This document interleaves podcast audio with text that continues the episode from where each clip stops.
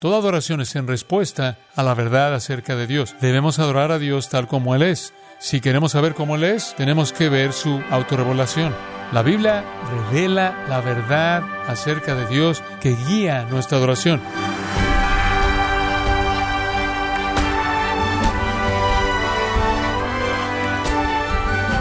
Le damos la bienvenida a su programa Gracias a vosotros con el pastor John MacArthur. El conocido pastor británico Spurgeon dijo, Mis momentos más felices son cuando estoy alabando a Dios, adorando realmente al Señor Jesucristo y teniendo comunión con el Espíritu siempre bendito. Para mí es lo más cercano a lo que seré en el cielo. Fin de la cita. Pero, ¿qué debemos hacer para adorar a Dios regularmente de esta manera? El día de hoy, el pastor John MacArthur, en la voz del pastor Luis Contreras, contestará esta pregunta en la serie Adoración verdadera en gracia a vosotros. Ahora los resultados de la adoración, los resultados. Sabemos que debemos adorar porque se nos ha ordenado hacerlo, pero todos nosotros estamos orientados a los resultados y naturalmente hacemos la pregunta, si realmente comenzamos a adorar, ¿qué sucederá? Y creo que esto sucederá en nuestras vidas y en nuestra iglesia. ¿Cuáles son los resultados de la adoración? Y son tan simples y sin embargo de tan largo alcance. Número uno, Dios será glorificado. Dios será glorificado. Mire, Él será glorificado cuando sea adorado. Salmo 50, 23, el que ofrece alabanza me honrará. Cuando adoramos a Dios, Él es glorificado. En Levítico 10, 3 dice, seré santificado en los que a mí se acercan y en presencia de todo el pueblo seré glorificado. Dos quiere ser apartado, y cuando venimos a Él, Él es glorificado entre su pueblo. El propósito supremo de la vida es glorificar a Dios, y si eso es todo lo que hubiera, eso será suficiente. Cuando adoramos, amados, cuando adoramos a Dios como Dios debe ser adorado, Él es glorificado. Y esa es la razón por la que existimos, y es suficiente que Dios sea glorificado. Pero en segundo lugar, creo que cuando adoramos a Dios como Él desea ser adorado, los cristianos son purificados. Los cristianos son purificados. No hay duda al respecto en mi mente. Cuando usted se acerca a Dios para adorar a Dios, inmediatamente se enfrenta con esta realidad. Salmo 24. El que viene a mi presencia debe venir con manos limpias y un qué? Corazón puro. De modo que una iglesia que adore es una iglesia pura. Demanda eso. Cuando entramos, conforme entramos en la presencia de Dios, hay un reconocimiento de nuestra pecaminosidad. Y hay una voluntad de abandonar esa pecaminosidad. Hay un deseo consumidor por ser puro y estar limpio. Cuanto más nos acercamos a Dios, más nos acercamos a Dios, más abrumados nos volvemos con nuestra pecaminosidad y clamamos con David, examíname, oh Dios, y conoce mi corazón, y ve si hay en mí camino de perversidad. Y entonces creo que Dios es glorificado en la adoración, y eso es suficiente. También creo que los cristianos son purificados. Y creo que la clave de la santidad de la iglesia es la adoración de la iglesia. Al adorar a Dios en la asamblea de su pueblo redimido, al ser atraídos a la presencia de Dios por la música y por el mensaje de la palabra de Dios y la verdad que escucha, al ser atraídos a su presencia, lo que hay es un enfrentamiento inmediato con la realidad de su pecaminosidad. Esa es la razón por la cual la mesa del Señor es tan, tan importante. Y esa es la razón por la que la primera iglesia participaba con tanta frecuencia en la mesa del Señor, incluso a diario. Y tal vez razón suficiente para que usted, en su familia, en sus grupos de comunión, venga a la mesa del Señor para que pueda encontrarse cara a cara con la necesidad de ser puro. En tercer lugar, creo que donde ocurre la verdadera adoración, no solo Dios es glorificado y se purifican los cristianos, sino que la iglesia es edificada. La iglesia es edificada. La iglesia es edificada. La iglesia es transformada. Mire, lee el libro de los Hechos y es tan maravilloso que cuando la iglesia estaba adorando, encontraron el favor de Dios, encontraron el favor de todos y el Señor añadía cada día a la iglesia los que habían de ser salvos, llenaron la ciudad de su doctrina, dieron la vuelta al mundo, eran encantadores, eran atractivos, eran dinámicos. Creo que una iglesia que adora es una iglesia que es edificada. Y puedo apresurarme a agregar esto, por favor. Por edificado no quiero decir que nos sentimos mejor. Quiero decir que vivimos mejor. Vivimos mejor. Ese es el punto. Vivimos mejor. El Señor purga, purifica, edifica la iglesia. Y dice en 1 Corintios 14, 26, hágase todo para edificación, hágase todo para edificar a la iglesia. Una iglesia es edificada en su adoración. Cuando usted se reúne para adorar al Señor, se fortalece, es transformado. Permítame decir esto de otra manera. La adoración cambia a las personas. la adoración verdadera. Si la adoración no nos cambia, no ha sido adoración. Digo, cuando usted se acerca a la presencia de Dios, debe haber un cambio. Usted no puede volver igual que Pablo cuando fue arrebatado al tercer cielo. No puede. Si la adoración no nos impulsa a una obediencia más grande, llámese como queramos, no es adoración a menos de que salgamos de ella con un mayor compromiso con la obediencia. Como la adoración comienza en la santa expectativa, termina en la santa obediencia, o no es adoración. No puede ser. Tiene que cambiarnos. En Éxodo 33 y versículo 11 dice esta declaración increíble. El Señor hablaba con Moisés cara a cara, como habla cualquiera con su amigo. Ahora, allá hay adoración. Moisés y Dios cara a cara. Digo, en ese mismo capítulo, Dios hace pasar su gloria ante Moisés y Moisés ve un atisbo de la Shekinah de Dios. Digo, están cercanos, están cercanos. ¿Y sabe lo que sucede en una intimidad cara a cara con Dios? Le diré lo que sucede. La adoración, sí. Capítulo 34, versículo 8. Y Moisés se apresuró, inclinó la cabeza hacia el suelo y adoró. Digo, esa es la respuesta a la intimidad con Dios, la adoración. ¿Y sabe usted cuál fue su respuesta después? Versículo 9, él dijo, si ahora he hallado gracia a tus ojos, oh Señor, permite que mi Señor, te ruego, vaya entre nosotros, porque es un pueblo de dura cerviz, y perdona nuestra iniquidad y nuestro pecado. Y ahí volvemos a ver lo mismo, ¿no es cierto? Cara a cara con Dios, en la intimidad de la adoración, Él es inmediatamente abrumado por su propio ¿qué? pecado y el pecado de su pueblo. Y hay un corazón quebrantado y contrito. Inmediatamente Dios responde tan maravillosamente en el versículo 10 y dice, te haré una promesa. Haré maravillas delante de todo el pueblo, como no han sido hechas en toda la tierra ni nación alguna. Toda persona verá la obra de Jehová porque es cosa aterradora la que yo haré contigo. Dios dice, Moisés, te voy a bendecir. Voy a hacer cosas a través de tu vida que son asombrosas. Como puede ver, debe empezar cara a cara con el Dios vivo. Y en esa confrontación cara a cara se inclina en adoración abrumado por su pecado. Y la respuesta de Dios es el perdón y la restauración y el pacto de la promesa de bendecirlo y derramar su grandeza a través de usted. El resultado es que usted ha cambiado. Capítulo 34, más adelante en el versículo 29 dice que cuando Moisés bajó del monte, su rostro resplandecía. Su rostro estaba tan brillantemente iluminado que era irreconocible. Era tan diferente que no era el hombre que era cuando subió allí. Y eso es adoración. La adoración transforma a la gente. Intimidad santa cara a cara. Viene aquí y usted se encuentra cara a cara con Dios. O se mete en su closet en su casa y su tiempo en la palabra y se encuentra cara a cara con Dios. Y ve a Dios y usted es forzado a caer si su visión es clara y si su corazón no está dividido y si está meditando, descubriendo y enfocándose y si el Espíritu de Dios está en su vida obrando en usted, será llevado a sus rodillas y verá su pecado y clamará a Dios por limpieza, por lo que puede ver y por lo que no puede ver, y dirá, examíname y conoce mi corazón. Y a partir de ese tipo de confesión de pecado, Dios le dará promesas dulces de que su poder fluirá a través de usted y saldrá de ese lugar de adoración como una persona transformada. Tiene que ser. Digo, usted no puede estar con Dios y salir y no tener su rostro brillando. Y entonces el resultado no es solo que Dios es glorificado, los cristianos son purificados, sino que la iglesia es edificada. No mejores sentimientos, mejor vida. Hay un cuarto resultado. Los perdidos son evangelizados. Los perdidos son evangelizados. El testimonio profundo de una comunidad de adoración tiene probablemente un mayor impacto que cualquier sermón individual. ¿Escuchó eso?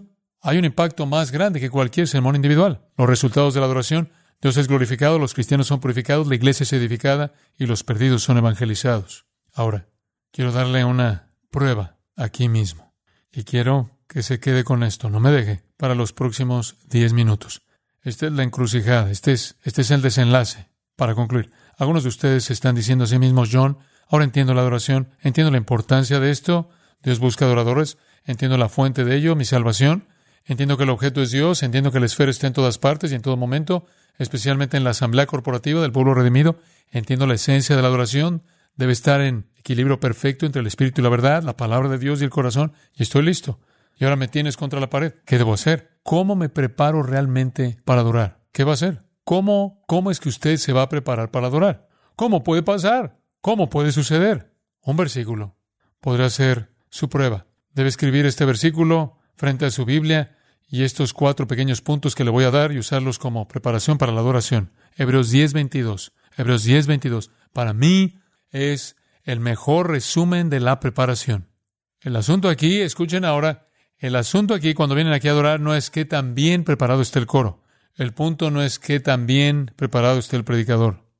La cuestión es qué tan bien preparado está usted para adorar a Dios. Ahora comience con el versículo 22. Dice, acerquémonos y puede detenerse allí. Este es un llamado a la adoración. Acerquémonos a quién? A Dios. Digo, es hora de adorar. Acerquémonos. Avancemos hacia Dios. Dice, eso es lo que quiero hacer, John. Lo entiendo ahora. Lo veo, quiero acercarme. Pero hay algunas condiciones. Cuatro puntos de control. El primero, con corazón sincero. A eso lo llamo sinceridad. Esa es la primera prueba, sinceridad. ¿Usted realmente es usted sincero? Su corazón está concentrado, está adorando con todo su corazón, está orando con David, afirma mi corazón, oh Señor, ¿realmente es usted sincero y está concentrado, sin distracciones? Segundo, acercaos con corazón sincero, en plena certidumbre de fe. Ahora eso es lo que yo llamo fidelidad. Mire, él está escribiendo a los hebreos y ellos conocían bien el Antiguo Testamento. Ellos conocían el Antiguo Pacto, había llegado el Nuevo Pacto. Ellos conocían el Antiguo Pacto. Había llegado el Nuevo Pacto, había llegado el Nuevo Testamento, la nueva revelación en Jesucristo, los misterios se estaban revelando, y para que adoraran a Dios tenían que decir no al Antiguo Pacto, no, no más ceremonias, no más sacrificios, no más símbolos, imágenes, tipos, y lo viejo se fue, fue hecho un lado, se terminó. Había llegado un pacto nuevo y mejor y tenían que estar dispuestos a decir, vengo a Dios con plena confianza en la fe revelada en el Nuevo Testamento, con seguridad total de que no es un sistema de obras, no es un sistema de ceremonia, es lo que se revela en la fe del nuevo pacto. Tiene que venir plenamente por la fe en lo revelado en Jesucristo. Eso es fidelidad. Entonces, usted no solo adora con sinceridad, sino que adora de acuerdo con la verdad. Eso es lo que significa fidelidad. La verdad revelada en el Nuevo Testamento, con plena certeza de que es una verdad salvadora, que no tiene de qué, que no tiene que aferrarse a ninguna de sus propias obras, ninguno de sus propios méritos, nada de su propia justicia, ninguno de sus propios rituales, está completamente seguro de que puede venir a Dios simple y únicamente a través de la fe, como se revela en el nuevo pacto. En tercer lugar, purificados los corazones de mala conciencia. Esto es humildad. Usted viene a Dios sabiendo que no tiene por qué estar allí, porque su corazón está lleno de una mala conciencia y tiene que ser rociado de eso. Y fue la sangre de Jesucristo en la cruz la que se encargó de nuestro pecado. Así que viene a Dios sabiendo que usted es indigno y que para poder estar allí, su corazón tuvo que haber sido limpiado de maldad. Eso es humildad. Entonces, mientras adoramos, hay una sensación de indignidad, una sensación de que la cruz hace provisión por nuestro pecado, sabiendo que, Señor, no tengo por qué estar aquí fuera de que tú me lavaste, me rociaste y me lavaste de la maldad que había en mí. Y entonces, para adorar a Dios debe pasar la prueba de la sinceridad, debe pasar la prueba de la fidelidad, debe venir estrictamente y son en los términos que Dios ha revelado en el nuevo pacto, sin su propia bondad y sin su propio valor en absoluto. Viene estrictamente por fe, con la plena certeza de que eso es todo lo que se necesita. En tercer lugar, viene sabiendo que no tiene derecho a estar allí, eso es humildad, y está allí solo porque ha sido lavado. Y en cuarto lugar, y nuestros cuerpos lavados con agua pura. A esto lo llamo pureza. Sinceridad, fidelidad, humildad y pureza. Y esto no es lo mismo que el anterior. Este es ese lavado diario. ¿Lo ve? Aquí es donde antes de que usted venga para adorar tiene que lidiar con el pecado en su vida, el pecado confesado, el pecado purgado. Sí, su corazón ha sido limpiado en la cruz, pero sus pies recogieron el polvo del mundo, ¿no es así? Y debe haber una confesión de pecado. Cada vez que usted adore, amado, le sugiero que esta sea la prueba que tome. Soy sincero, está mi corazón concentrado, está todo mi corazón dedicado a Dios, me estoy enfocando en Él, lo estoy viendo en la palabra, en descubrimiento y meditación, de modo que mi anhelo total es acercarme a Él Estoy seguro de que puedo venir simple y únicamente por fe y tengo la seguridad plena de que es suficiente según lo revelado en el nuevo pacto, que somos salvos por la fe y tenemos un camino nuevo y vivo por la fe. Y vengo sabiendo que no tengo ninguna razón para estar allí, excepto por Cristo, viniendo en humildad y estoy viniendo en pureza después de haber enfrentado cualquier pecado en mi vida, todo pecado en mi vida, me atrevo a decir que si se tomara un poco de tiempo adicional en la mañana del día del Señor y abriera su Biblia en ese versículo y simplemente revisara su vida, haría más para preparar su corazón para la adoración que cualquier otra cosa. Lo sé. Y entonces podréis venir a mí, dice, por el camino nuevo y vivo por medio de Jesucristo. ¿Es usted sincero? ¿Está comprometido con la verdad del nuevo pacto? ¿Está colocando todo su derecho de acceso en la obra terminada de Cristo? ¿Es usted puro, habiendo lidiado con el pecado en su vida? Si es así, usted puede decir, acerquémonos a Dios y Él hará que se acercará a nosotros. Ahora, todo esto funcionará en su vida. Todo esto cambiará su vida. Yo creo eso, a menos que usted esté obstaculizado. Y quiero cerrar con esto y escuche con mucha atención. Algunos de ustedes han venido a la iglesia durante años, pero nunca se han acercado realmente a Dios. No tienen el sentido de la cercanía de Dios, incluso en su vida, en su propia devoción y oración privada y demás, no lo tiene. Tal vez hay algunas cosas que necesita hacer para preparar su corazón para la adoración. Hay todo tipo de modos de adoración. Pero voy a sugerir tres barreras que evitarán que esto funcione en su vida y aquí es donde voy a terminar. Y quiero que escuche con mucha atención. Usted tiene que empezar en alguna parte y no puede simplemente entrar aquí, abrir la boca y dejar que las alabanzas fluyan si tiene algunas cosas en su vida con las que no ha lidiado. El primero es lo que llamaré la adoración del arrepentimiento. La adoración del arrepentimiento. Si hay pecado en su vida que no ha sido enfrentado, usted tiene que enfrentarlo y tiene que aceptar la responsabilidad por ello y confesarlo. En 2 de Samuel capítulo 12 encontramos a David. David había cometido un gran pecado. Oh, qué gran pecado. Pecó con Betsabé, cometió adulterio y luego mandó a asesinar a su esposo. Y después David, que había pecado tanto contra Dios, vio morir al niño pequeño, nacido de esa unión, y supo que Dios lo estaba castigando. Y esto es lo que dijo. Esto es lo que dice la Escritura. David se levantó de la tierra, se lavó, se ungió, se cambió de ropa, entró en la casa del Señor y adoró. ¿Sabe lo que es eso? Esa es la adoración del arrepentimiento. Dice usted, ¿qué quieres decir con eso? Quiero decir que aquí estaba él en medio de la situación más triste y trágica, la pérdida de su hijito, sin embargo, él adoraba a Dios porque sabía que él estaba recibiendo lo que merecía. En medio de su castigo, él adoró. En arrepentimiento, el alma dice, he pecado y merezco estas calamidades. He errado contra la verdad y sobre todo he pecado contra Dios. La adoración del arrepentimiento significa que justo en medio del castigo usted abre su corazón a Dios, confiesa su pecado y dice, estoy recibiendo lo que merezco. Algunos de ustedes no pueden entender la parte de la alabanza porque nunca han lidiado con su pecado, nunca han derramado su corazón en arrepentimiento a Dios, incluso puede estar enojado o amargado por algunas de las cosas por las que ha sido castigado. Va a tener que comenzar para algunos de ustedes con la adoración del arrepentimiento por su pecado. David lo hizo. Dice que él entró en la casa del Señor y adoró. Podía adorar a Dios, incluso mientras Dios lo estaba golpeando.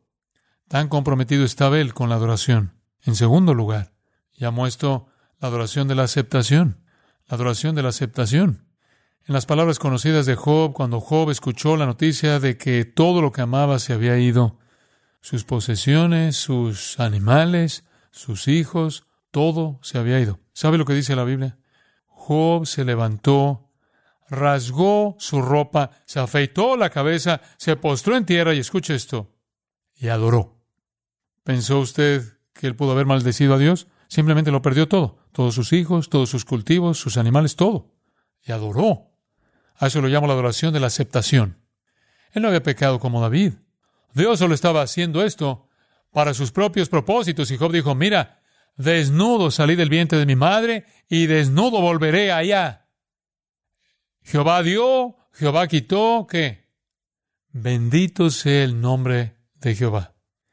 Esa es la adoración de una aceptación que no cuestiona. Y algunos de ustedes nunca han podido adorar a Dios porque aún no pueden aceptar algunas circunstancias que Dios ha traído a su vida y los ha amargado y no pueden adorar. Y hasta que usted llegue al punto de aceptación, nunca va a poder adorar a Dios. Mire, Jorge Müller lo expresó de esta manera. Él dijo, llegó un día en que yo morí.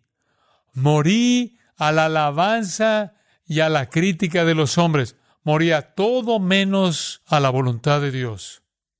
Y puedo sugerirle que ese fue el día en que comenzó a vivir. Job dijo, Él conoce el camino que tomo. Y cuando me haya probado, saldré como el oro.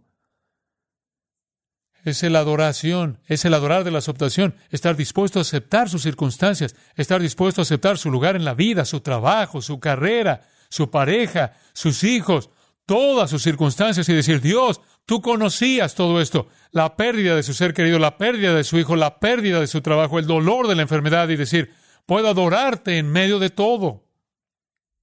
Mire, el pecado va a impedir que usted adore y también lo hará la amargura y la incapacidad de aceptar lo que Dios ha traído. Y tenga en cuenta que cuando Dios trae esas cosas a su vida, tiene un propósito, ¿no es así? Estaba leyendo un versículo que simplemente me cautivó. En el capítulo 48 de Jeremías, no es necesario que vaya ahí, solo quiero comentarlo muy brevemente. En Jeremías 48, 11 dice esto, Dios está a punto de juzgar a Moab.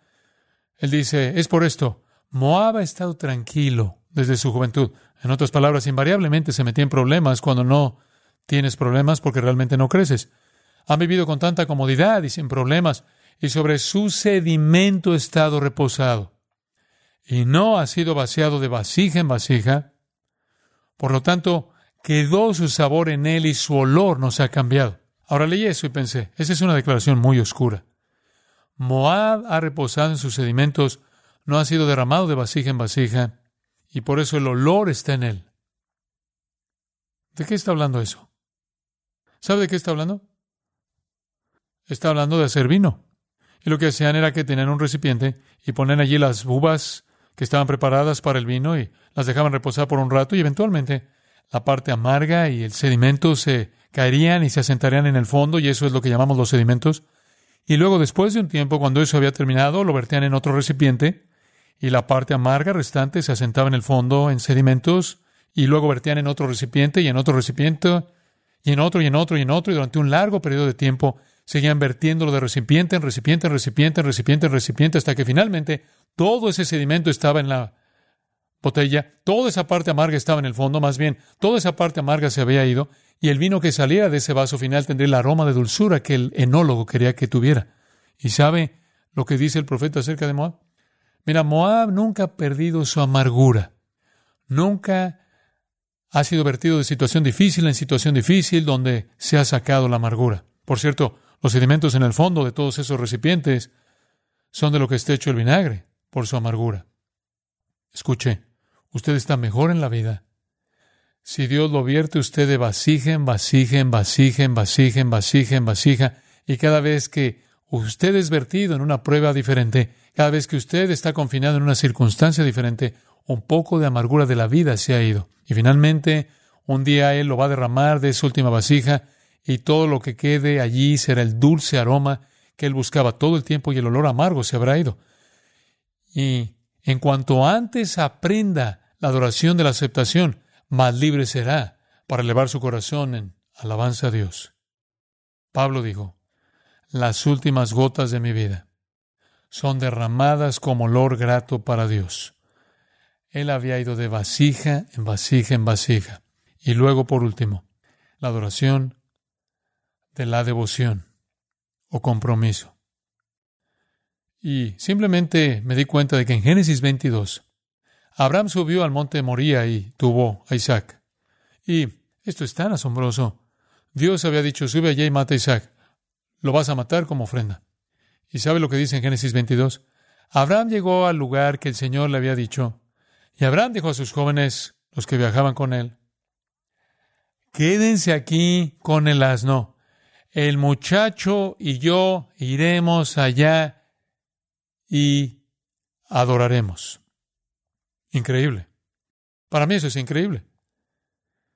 El hecho de que él pudiera ver eso como adoración a Dios cuando iba a quitarle la vida a su propio hijo. Como puede ver, eso es dedicarse a adorar sin importar el costo, ¿lo ve? Digo, ver más allá del dolor, ver más allá de la dificultad. Algunas personas no pueden adorar a Dios porque no pueden molestarse en levantarse de la cama. ¿Qué tan lejos está eso de estar dispuesto a clavar un cuchillo en el pecho de su propio amado y llamarlo adoración si eso es lo que Dios dijo? Vamos, dice él, y adoremos. No solo la palabra sacrificio, ¿por qué? Vio más allá de eso.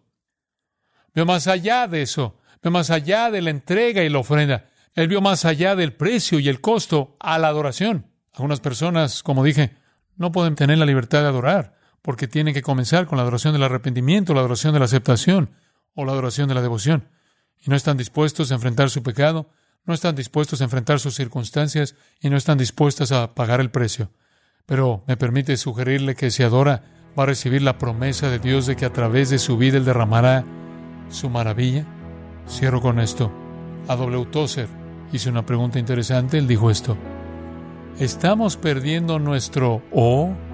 Cuando el corazón de rodillas se mueve hacia la presencia asombrosa y escucha con temor y asombro cosas que no es lícito pronunciar, la mente se desploma y las palabras ante sus servidores fieles se vuelven débiles y totalmente incapaces de decir lo que el corazón oye y ve. En ese momento terrible el adorador solo puede gritar, oh, ¿estamos perdiendo nuestro? Oro que no. Padre, gracias por nuestro tiempo esta mañana. Oramos porque tú nos encuentres en nuestra necesidad. Haznos adoradores verdaderos por amor a Cristo. Amén.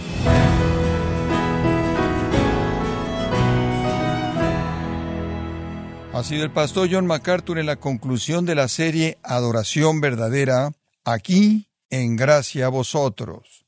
Estimado oyente, quiero recomendarle el libro El Pastor como Predicador, en donde John MacArthur y otros pastores presentan la predicación de la palabra como la principal responsabilidad del pastor y comparten parámetros bíblicos de cómo llevar a cabo esta labor.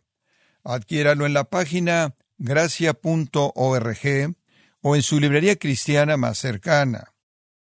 Y quiero recordarle que puede descargar todos los sermones de esta serie Adoración Verdadera, así como todos aquellos que he escuchado en días, semanas o meses anteriores, animándole a leer artículos relevantes en nuestra sección de blogs, ambos en gracia.org. Si tiene alguna pregunta o desea conocer más de nuestro ministerio, como son todos los libros del pastor John MacArthur en español, o los sermones en CD, que también usted puede adquirir, escríbanos y por favor mencione la estación de radio por medio de la cual usted nos escucha en gracia a vosotros. Es importante conocer no solo el país y ciudad de donde usted nos escucha, sino también la radio. Para quienes contactan nuestro ministerio por primera vez, pueden solicitar una copia del mensaje de promoción sin costo alguno, un mensaje por oyente únicamente. Si usted vive en los Estados Unidos o Puerto Rico, escríbanos a Gracia Vosotros, P.O. Box 4000, Panorama City, California 91412 o puede escribirnos a través del siguiente correo electrónico radio arroba gracia Bueno, en nombre de John MacArthur y el personal de este organismo, queremos darle las gracias por su tiempo y sintonía y queremos pedirle que no deje de orar por este ministerio, como también por la estación de radio por la cual usted nos escucha de lunes a viernes. Este es su amigo Miguel Contreras, invitándole a sintonizar nuestra próxima edición para que juntos continuemos desatando la verdad de Dios un versículo a la vez. No se lo pierda, aquí en Gracia a Vosotros.